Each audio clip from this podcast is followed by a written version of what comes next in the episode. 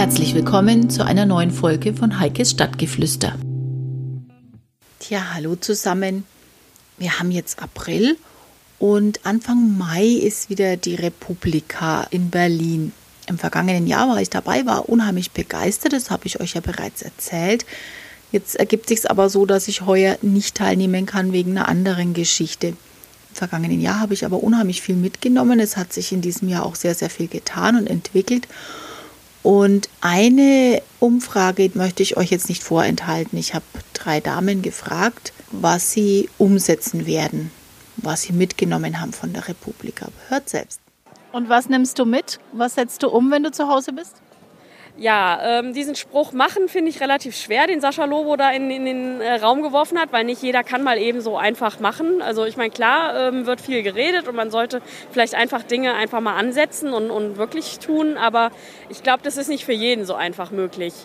Ähm, ja, was nehme ich sonst mit? Ähm, eigentlich, dass ich viele Menschen, die ich halt virtuell kenne, ja, im Prinzip genauso nett sind, wie sie auch virtuell rüberkommen. Also ich habe eigentlich sehr erstaunt festgestellt, dass auch wenn man manchmal meint, dass die Menschen sich bei Twitter oder sonst wie vielleicht verstellen mögen, dass sie doch wirklich irgendwie so sind, wie sie sich auch bei Twitter geben. Und das finde ich sehr schön, weil es eigentlich zeigt, dass dieses virtuelle Leben trotzdem sehr real ist. Und das ist auch so eigentlich ähm, das, was ich auch diese Woche noch, äh, diese Woche, dieses diese drei Tage festgestellt habe, dass dieses, dich kenne ich ja im realen Leben noch nicht, für mich eigentlich so die Erkenntnis ist, online ist real. Also vollkommen und ja, ich werde mit Sicherheit noch häufiger mit den Leuten dann online kommunizieren und hoffen, dass ich sie dann auch offline treffe. Ich fürchte, fachlich oder inhaltlich gibt es noch nichts, was ich mitnehmen kann, zumindest jetzt nichts von den Sessions, habe aber jetzt Gespräche gehabt, die eventuell zu neuen Projekten führen. Das schon.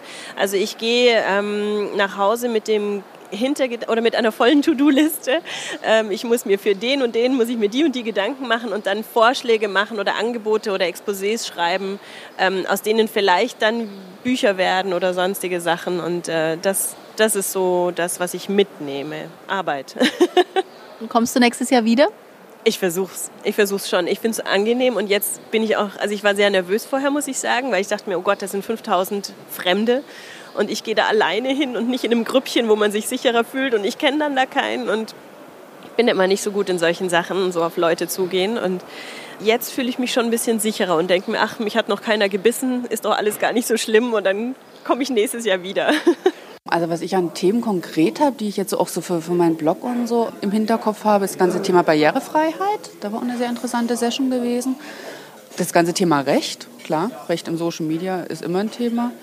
Und schon auch dieses Thema Glaubwürdigkeit und Finanzierung, weil das natürlich bei den Reisebloggern auch gerade ein ganz heißes Thema ist. Kommst du nächstes Jahr wieder? Ich denke schon. Das war's wieder von Heikes Stadtgeflüster. Ich hoffe, es hat euch Spaß gemacht und ich würde mich freuen, wenn ihr beim nächsten Mal wieder dabei seid. Tschüss.